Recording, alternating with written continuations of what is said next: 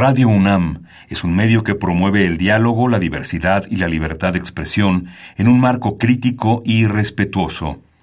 Los comentarios expresados a lo largo de su programación reflejan la opinión de quien los emite, mas no de la radiodifusora. Ingredientes para hacer la pócima de la diversión. Ancas de rana intrépida. Ratones de laboratorio. Plumas de pollo creativo. Mm, medio litro de carcajadas. Y listo. Revolvemos todo y decimos... ¡Hocus Pocus!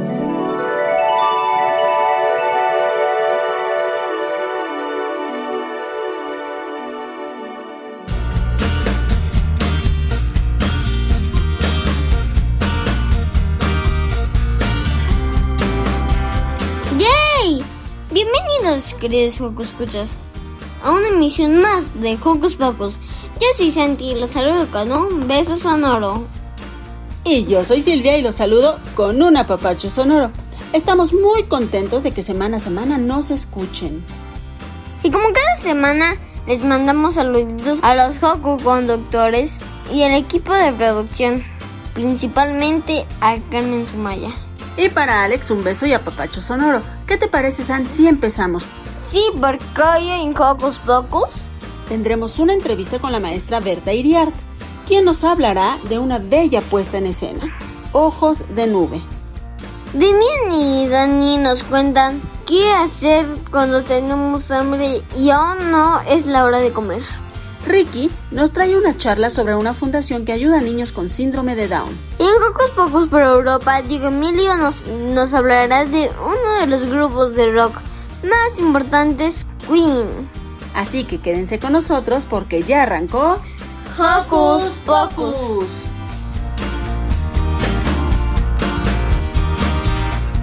Recuerda que nos gusta saber de ti. Síguenos a través de nuestras redes sociales. Puedes hacerlo desde tu computadora o celular con ayuda de tu mamá o papá. Facebookea con nosotros, búscanos como Hocus Pocus Unam. Regálanos un like y comenta nuestras publicaciones. Claro, mándanos tus sugerencias musicales. Pero si lo tuyo son las frases cortas, búscanos en Twitter como arroba Hocus Pocus bajo Unam. Síguenos y pícale el corazoncito. Y como ya ha iniciado la época de calor, todos andamos muy sedientos. Y se nos antoja una rica bebida refrescante. De Mariana Mayol escuchemos Agüita de limón con chía. Agüita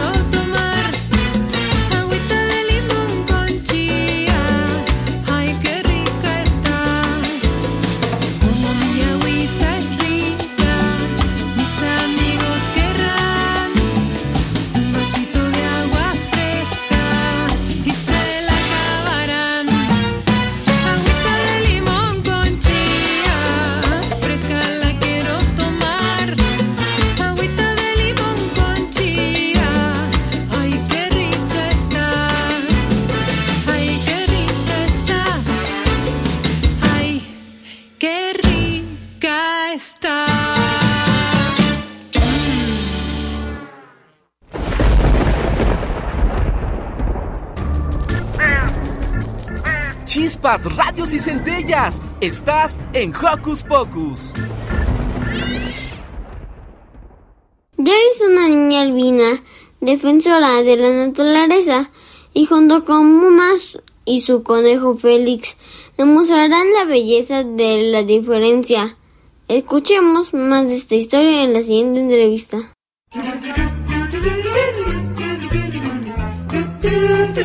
¿Listo micrófono?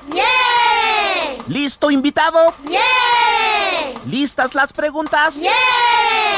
Tres, dos, al aire. Ahora va la entrevista.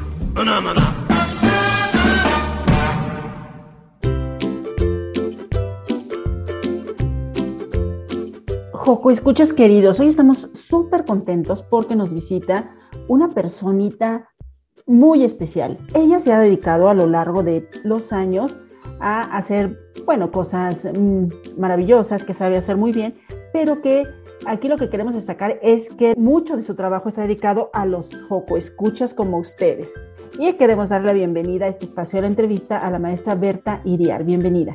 Muchas gracias, de verdad muchísimas gracias. Me encanta estar aquí contigo y con los Joco Escuchas. Estoy como encantada de poder platicarles de, de una obra de teatro. Efectivamente, la maestra Berta Iriar tiene en cartelera en el Centro Cultural Helénico una obra que se llama Ojos de Nube. Berta, platícanos de qué trata. Antoja a los Joco Escuchas para ir a ver esta obra. Bueno, yo les quiero contar que esta obra es una obra que trata de algunos asuntos muy interesantes, pero que además está contada con títeres, video, música.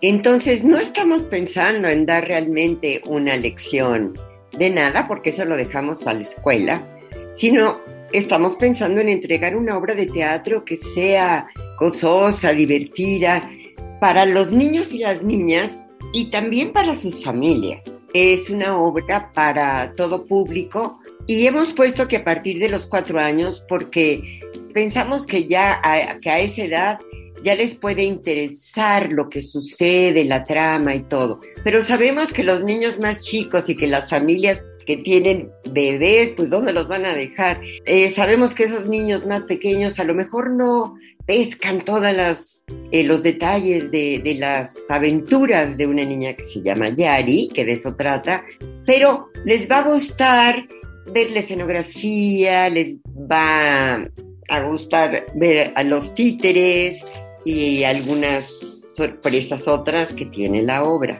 Entonces, eh, esta obra, fíjense, trata de un lugar, una ciudad a la que todo mundo conoce como la ciudad de las chimeneas y en donde ha caído una tremenda sequía. ¿Saben lo que es sequía? Cuando durante mucho tiempo no llueve. Entonces, eso es muy problemático porque empieza a haber falta de alimentos, hay hambre, hay pobreza y entonces, la historia, hay una niña que es un amante de la naturaleza y que está pensando qué puede hacer ella por contrarrestar esta sequía tremenda que ha llegado. Porque Muma, digamos, quien hace las veces de su mamá, le ha regalado libros, es, también un amante de la naturaleza, le ha regalado libros sobre el cambio climático y le ha platicado que la sequía que ha llegado a, a su lugar se debe al cambio climático. Entonces, Yari, como otros niños en el mundo, porque hay niños y niñas en el mundo que han hecho cosas fabulosas, pero realmente fabulosas, por mejorar nuestro medio ambiente, por cuidar y, digamos que al cultivar la naturaleza para luchar contra este cambio climático que trae cosas muy tremendas, como esta sequía de la ciudad de las chimeneas, y como otras que a lo mejor ustedes, Joco Escuchas, han, han oído hablar de que si los polos este, se están derritiendo y entonces esa agua cae sobre los océanos, el agua de los océanos sube, en fin, y eso trae también otros problemas. Entonces, Yari es una niña luchona y entonces dice, yo voy a hacer lo mismo que hizo un niño en Alemania que se llama Félix. Félix plantó un millón de árboles, fíjense, no solito, hizo una comunidad de niños y niñas y plantaron estos, este millón de árboles. Entonces, ella quiere hacer eso y admira tanto a Félix, ese niño que es un poco mayor que ella, tiene 12, que le ha puesto a Félix a su conejo. Tiene un conejo al que adora, un conejo que encontraron solito buscando qué comer porque ya no había comida para los conejos, ya no había hierba. Entonces Muma y Yari adoptan el conejito para que no, eh, pues para que no muera de hambre.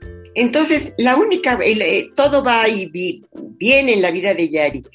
Y todo iría bien, excepto que ella es una niña albina y la gente de la ciudad, que tiene unos prejuicios y unas supersticiones así que todo el tiempo está pensando, no, ¿quién es culpable de esta sequía?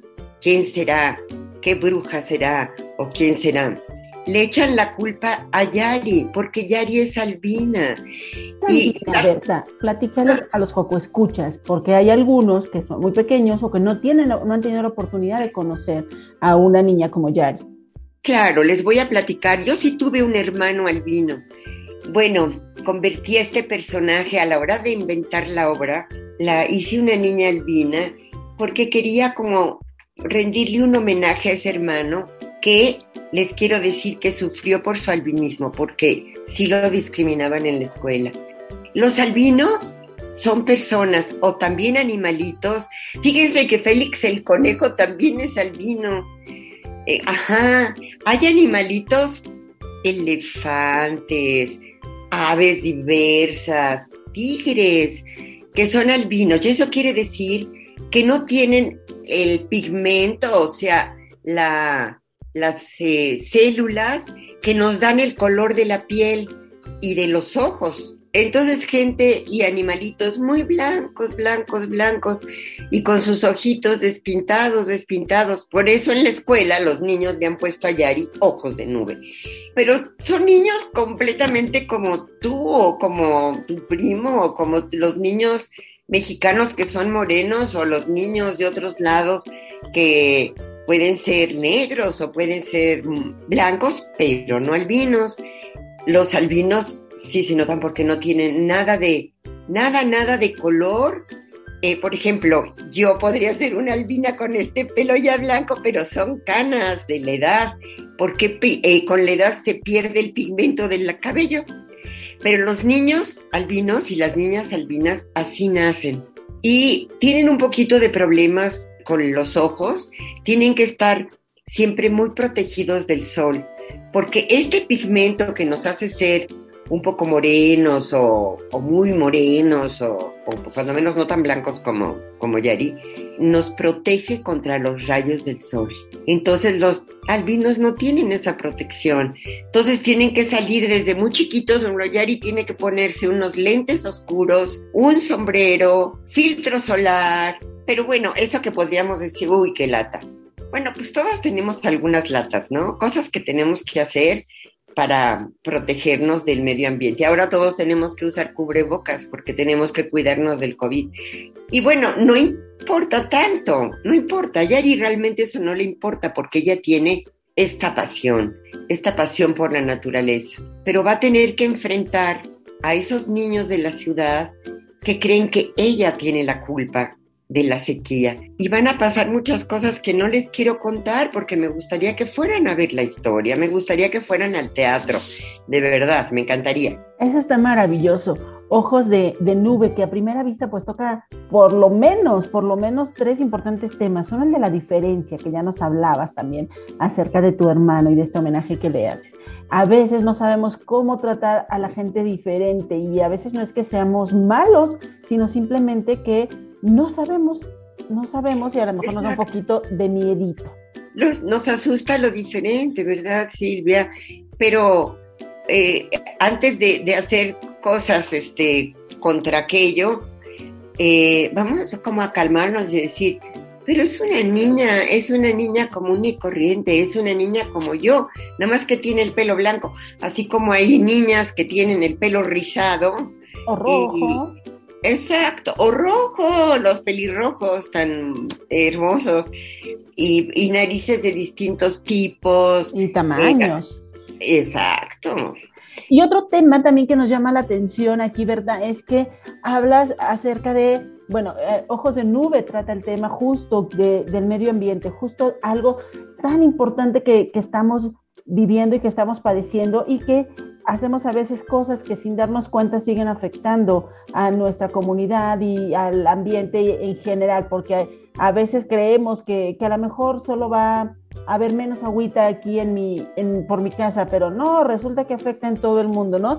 Y la tercera, el cuidado y el cariño a los animales, que también es un tema que debemos tener muy presentes, ¿no? Porque, por ejemplo, ahorita que recién pasó el Día de Reyes, los niños a veces piden, ah, es que quiero un perrito o quiero un gatito y después no se dan cuenta de que es una gran responsabilidad tener a otro ser vivo a su cuidado y es importante. Entonces, Joco, escuchas, vayan, vayan a ver Ojos de Nube que se presenta en el Centro Cultural Helénico. Cuéntanos cuándo, Berta. Bueno, el estreno fue el sábado, el sábado 19, pero va a estar la obra, va a seguir el domingo y va a estar los siguientes fines de semana a la una de la tarde hasta el 27 de marzo.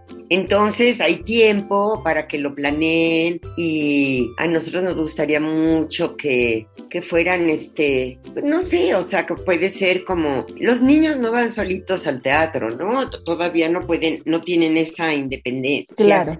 Entonces es algo como, como que los adultos, que las mamás, los papás, los abuelos, los tíos, los amigos, las amigas mayores, que lleven a los niños, las maestras y los maestros, que lleven a los, a, a los niños y a las niñas a tener esta experiencia del teatro que no se parece a ninguna otra.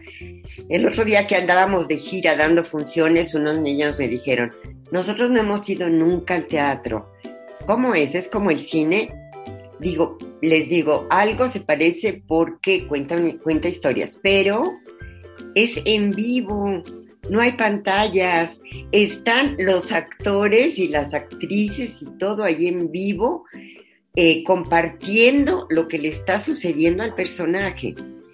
Y mm, ya entraron a la función y estuvieron muy contentos. Esos niños que dejaron, dejaron tantito la cascarita. Estaban jugando. Este, dejaron tantito la cascarita para venir al teatro. Entonces yo los invito porque eh, vienen y luego además pueden pasear o ir a comer o comer en casa y van a tener algo de qué platicar. Muy importante porque no es nada más, ahí vamos a enterarnos, sino ojalá que fuera a ver qué cosas podríamos hacer nosotros por mejorar un poco el medio ambiente. Podríamos plantar unos, unos este, arbolitos o unas plantas en la banqueta, digo, no en la mera banqueta, porque En el espacio que está. tenemos, necesitamos tierra, pero en, en algunos, en algunos espacios de las banquetas donde haya lugar, o si tenemos una terracita, un balcón, ahí ponemos nuestras macetas. Y otro asunto que también tratamos en la obra, porque son las cosas que tenemos más a la mano, eh, las personas comunes y corrientes, ¿no? Digamos, como nosotros, nosotras, es la basura. Hay que pensar, a ver, esta, esta, esta como botella de plástico que estoy tirando así, plink en la calle, este, oye, a mí me sorprende que haya cubrebocas tirados en la banqueta. Y digo, pero ¿quién habrá tirado su cubrebocas en la banqueta? ¿Por qué no? Hay que recortarlos para que además los pájaros y nadie se lastime con los resortes y para que nadie lo vaya a usar, porque puede haber gente muy necesitada de dinero que lo use y puede contagiarse. Entonces, los tiran así como si fuera cualquier cosa, sin conciencia de, ¿y esta basura qué va a pasar con ella? Ah, bueno, pasa el carro de la basura y lo barra y se la lleva. ¿Y a dónde se la lleva? ¿Y qué pasa con ella? Entonces, es también como reflexionar sobre nuestros pequeños actos que pueden hacer la diferencia. Pues queda ahí la invitación de la maestra Berta Iriar Ojos de Nube en el Centro Cultural Helénico, sábados y domingos a la una de la tarde. Por favor, no se la pierdan, está maravillosa.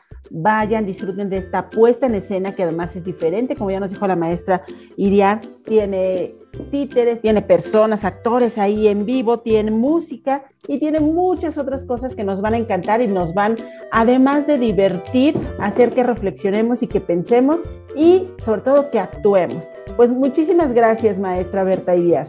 Gracias a, ti, Silvia, y gracias a, a- a Radio UNAM. O sea, les agradezco muchísimo la invitación.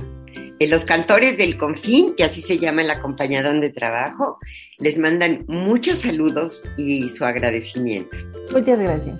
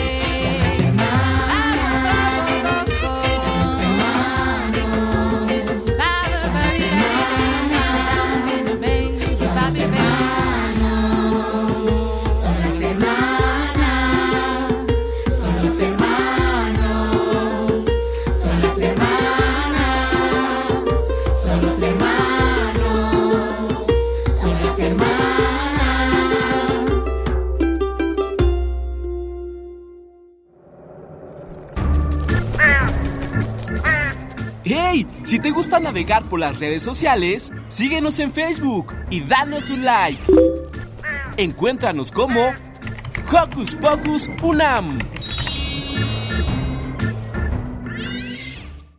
Las frutas son muy nutritivas y deliciosas. Pero seguro no has escuchado hablar de las que nos enlistan, Dan y Demian. Tomen nota.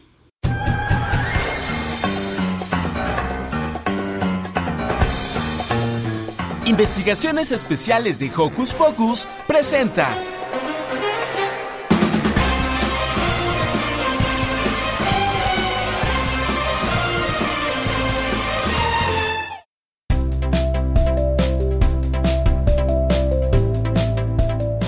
Hola Hocus Cuchas, ¿les ha pasado que todavía falta mucho para comer y aún así tienen hambre? A mí me pasa muy seguido. Pero ¿sabes algo?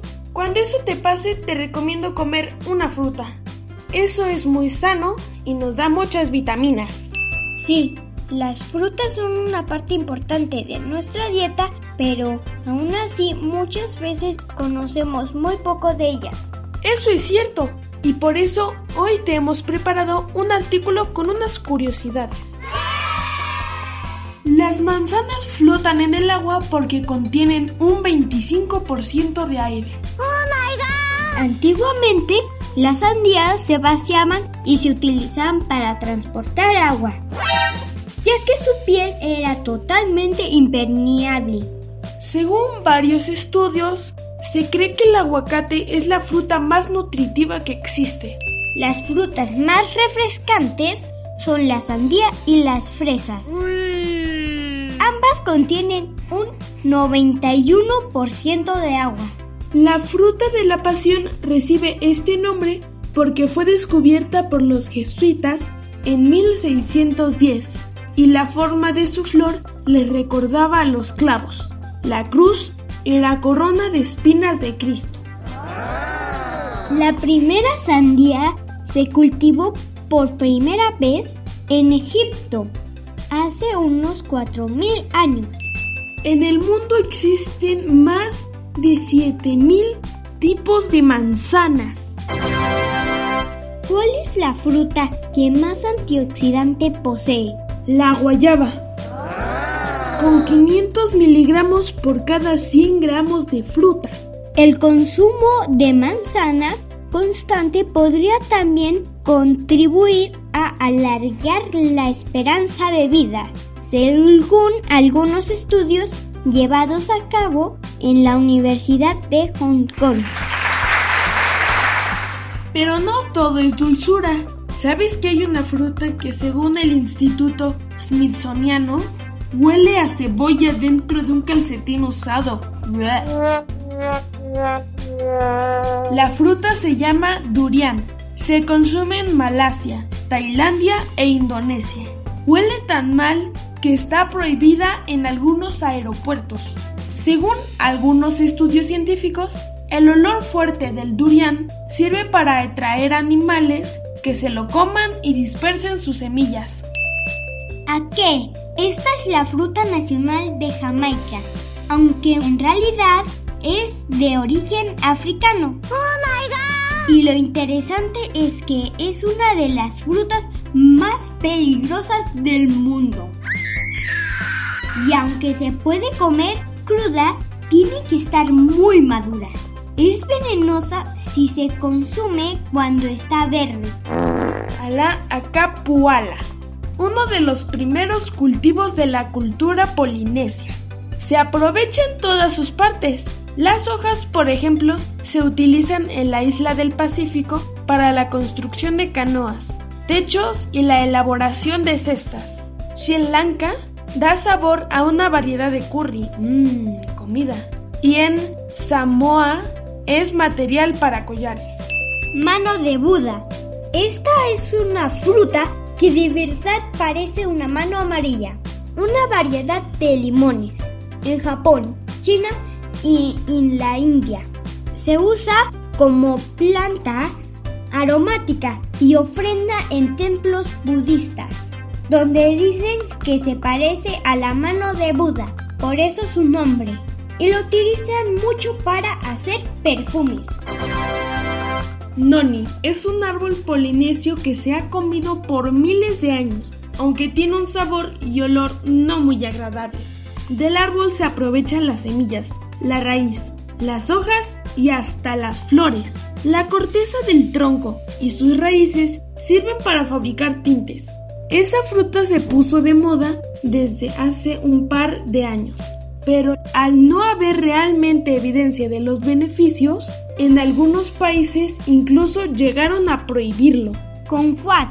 El concuat es el fruto más pequeño de entre los cítricos y el único cuya cáscara es comestible.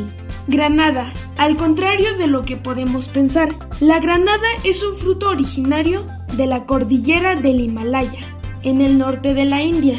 Aún así fue cultivado y naturalizado en toda la región mediterránea desde tiempos antiguos y ahora forma parte de nuestra gastronomía. Guama. Su pulpa es blanca similar a un algodón de azúcar.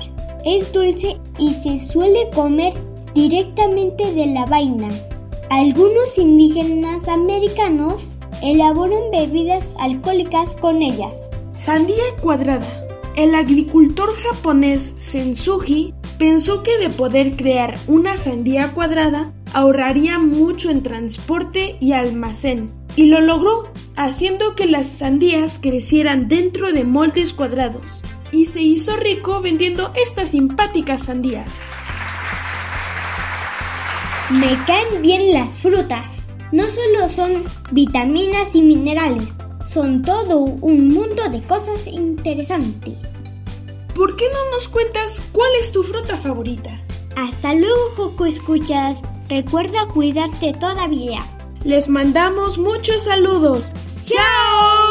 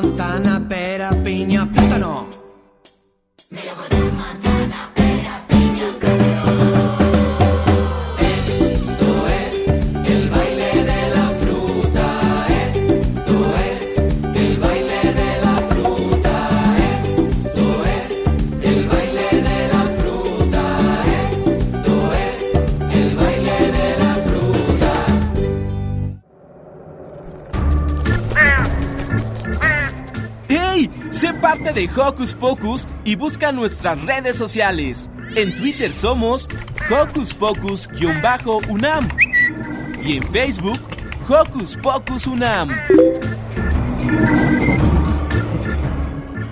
El síndrome de Down es una afección en la que la persona tiene un cromosoma de más. Y para ayudar a estas personas y que se desenvuelvan mejor, en la sociedad existen fundaciones amigas que las apoyan. Escuchemos más en la siguiente entrevista.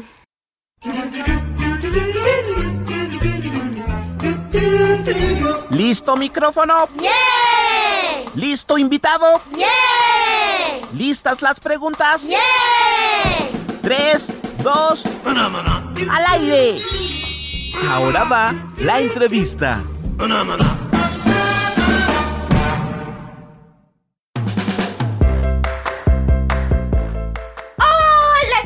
Escuchas, yo soy Ricky y el día de hoy me encuentro con la directora de la Fundación CTDUCA.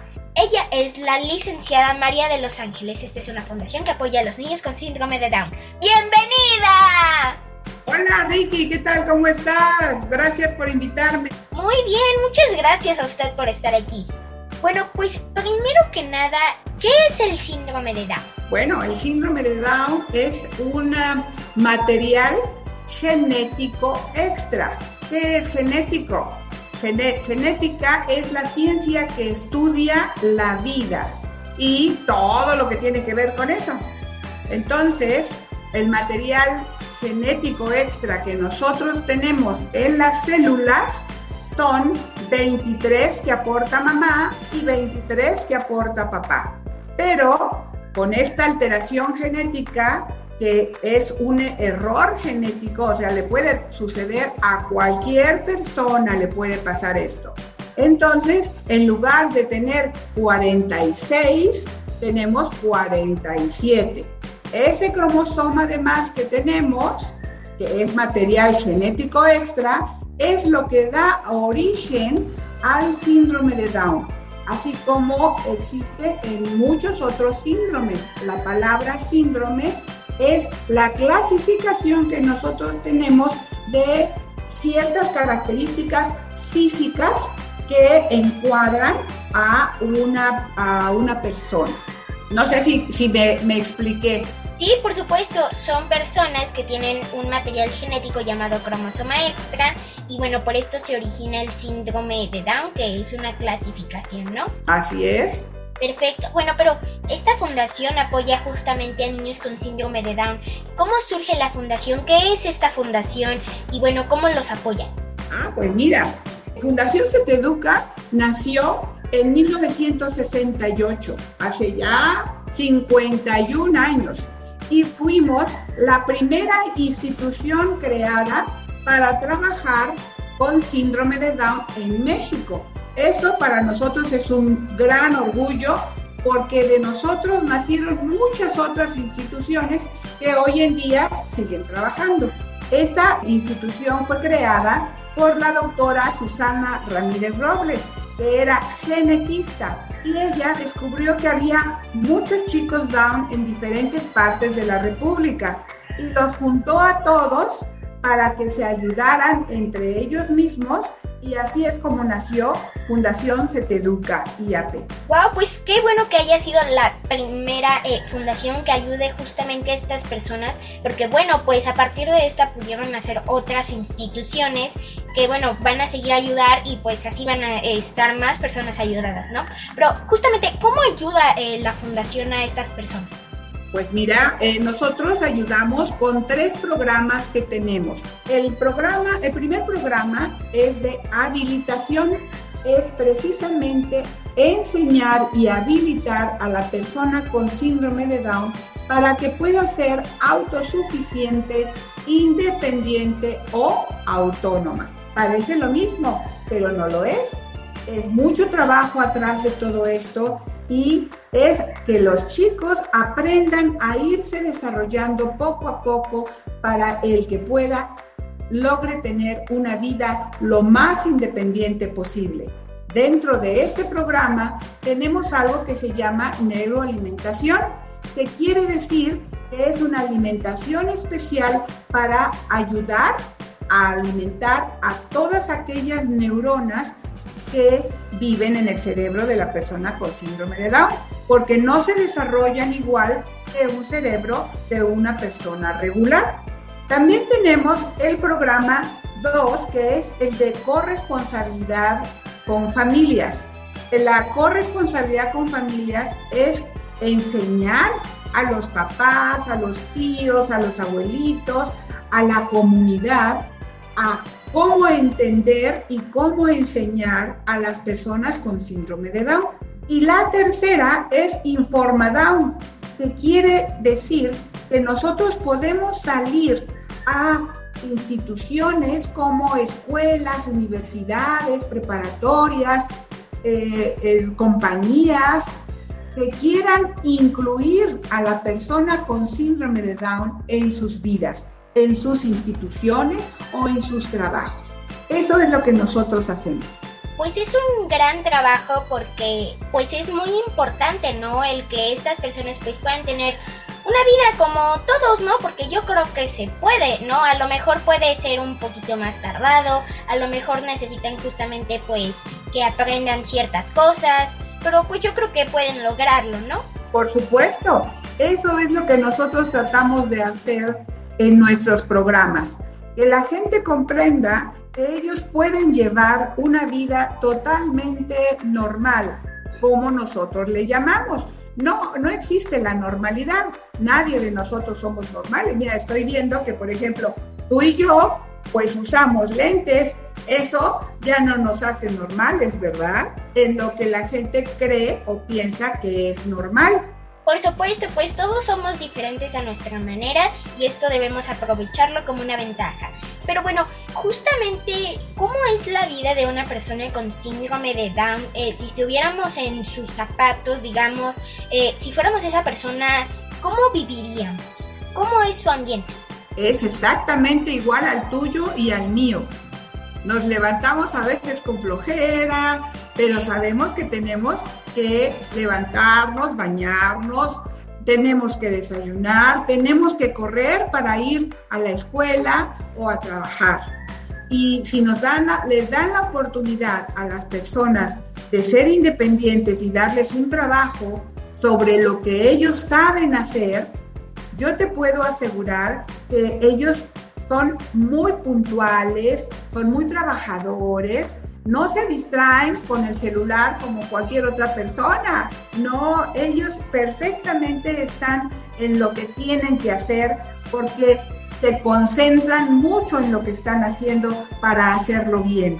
Pero para llegar a esos niveles necesitan tener la formación y educación adecuada para que puedan trabajar y ser independientes. Por supuesto es muy importante esto, eh, pues para que tengamos a estas personas, pues que yo creo que nos van a dar muchísimos beneficios, porque justamente esto de que no se distraen en el celular puede ayudarnos, porque muchas personas se distraen, ya no trabajan, ya no estudian, y ellos al contrario, pues lo hacen, ¿no? Entonces son personas que benefician a la sociedad. Pero bueno, justamente esta fundación, ¿cómo la podemos apoyar como público? ¿Cómo la podemos ayudar? ¿Cómo podemos ayudar a estos niños, a estas personas con síndrome de Down desde la fundación?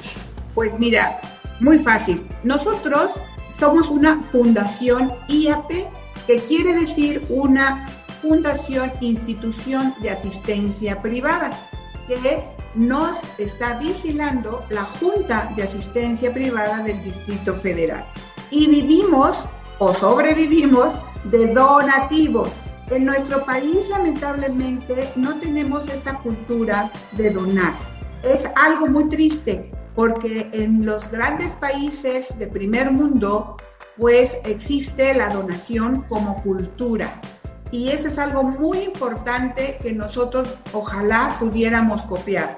Copiamos muchas otras cosas, como una mala alimentación, por ejemplo, ¿verdad? De nuestros vecinos. Pero eh, la parte del dar, de no dar lo que te sobra, sino dar porque quieres compartir, porque quieres mejorar, porque quieres que el, ambiente de tu sociedad, de tu, de tu entorno sea diferente. Aprender a convivir con la discapacidad es parte de enseñar a donar, porque gracias a esas donaciones existi- existimos instituciones como la nuestra que nos permite seguir ayudando y formando a, los, a las personas con síndrome de Down y a sus familias.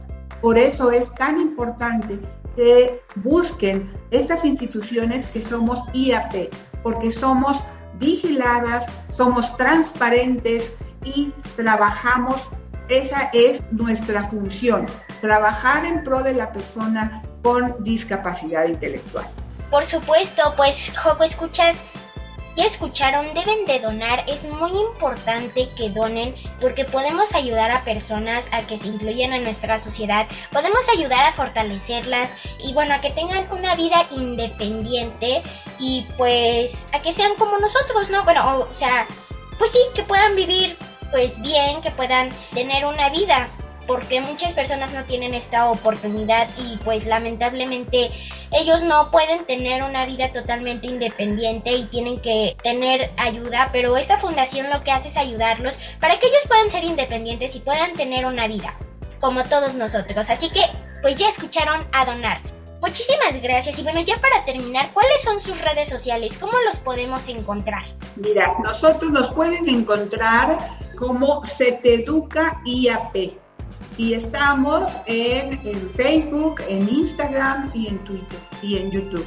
Perfecto, pues muchísimas gracias. Ya escucharon todos a seguirlos. Muchísimas gracias por, por acompañarnos aquí. Ella es la directora de la Fundación SET Educa, la licenciada María de los Ángeles. Yo soy Ricky. Muchísimas gracias y todos juntos nos despedimos. ¡Adiós! Quiero ser como llorar y reír por reír, solo porque hay música y hay un lugar, bailarla por sentir. Si fuera como tú, no diría que no,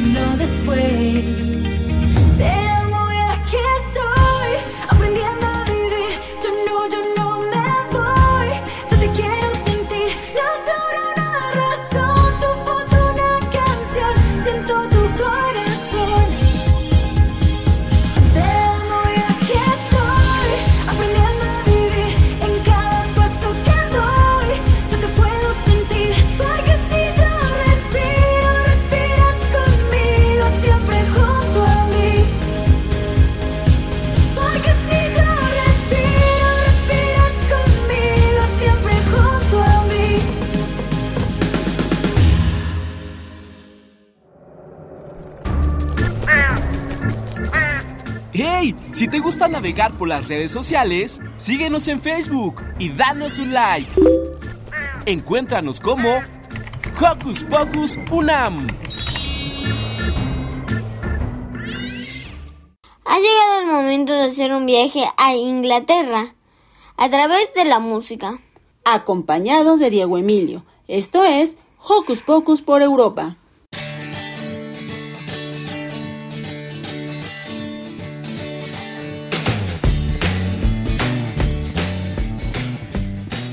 Amigos? Bienvenidos a Hocus Pocus por Europa.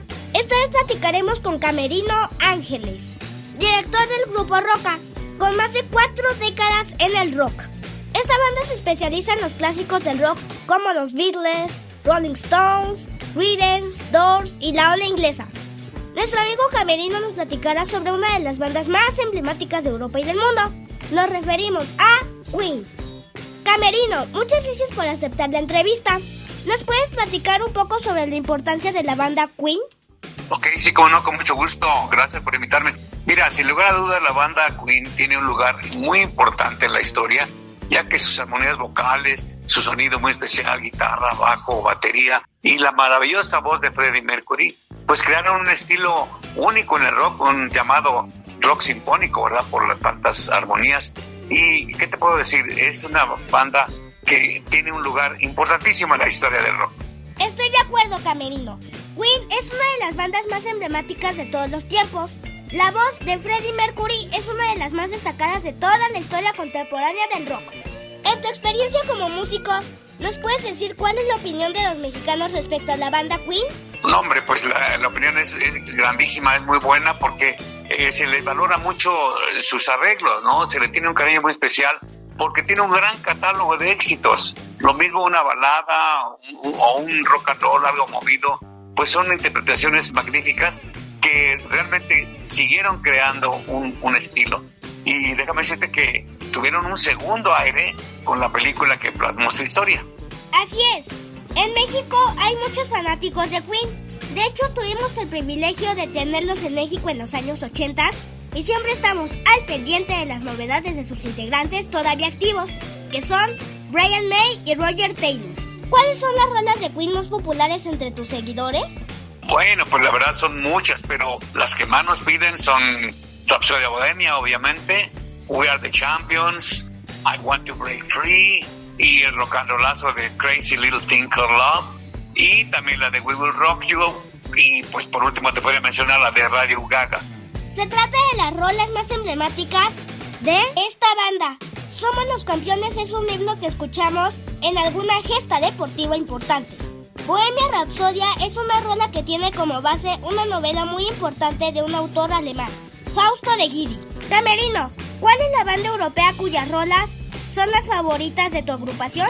Bueno, sin lugar a dudas, pues la, la banda que inició todo, ¿verdad? En Europa, los grandes Beatles, porque con su influencia musical, social, con sus letras, la verdad cambiaron para siempre la historia de la música contemporánea. Y después de ahí, pues ya se, hubo bastantes grupos eh, de la ola inglesa, como los Stone, los Kings, Deep Purple, y varios más que siguieron su línea, ¿verdad? Entiendo. Los Beatles, sin duda, son un parteaguas en la historia del rock. Las otras bandas que nos dices también se han convertido en grandes íconos del rock. ¡Qué entrevista tan rockera, Camerino! Muchas gracias por tu tiempo. Por último, ¿podrías enviar un saludo para Hocus Pocus? Con muchísimo gusto.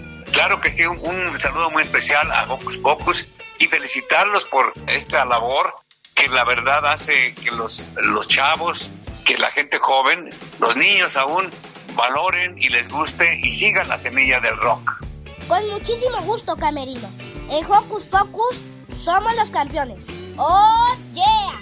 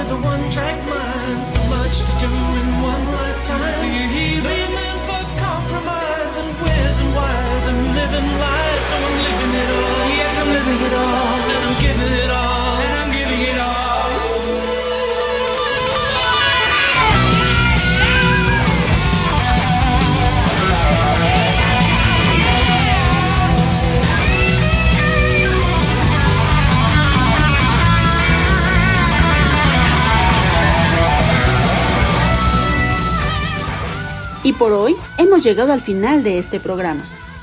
Antes de decir adiós, les recordamos que hay que seguir cuidándonos. En la calle y en la escuela usa siempre cubrebocas. Mantén ventilada tu casa y mantén siempre la sana distancia. Lávate constantemente tus manos y si no es posible, usa un desinfectante. Nosotros nos despedimos con un apapacho sonoro. Esperando que tengan un lindo fin de semana. Bye. Bye. Radio UNAM presentó el espacio donde las niñas y los niños usan la magia de su imaginación.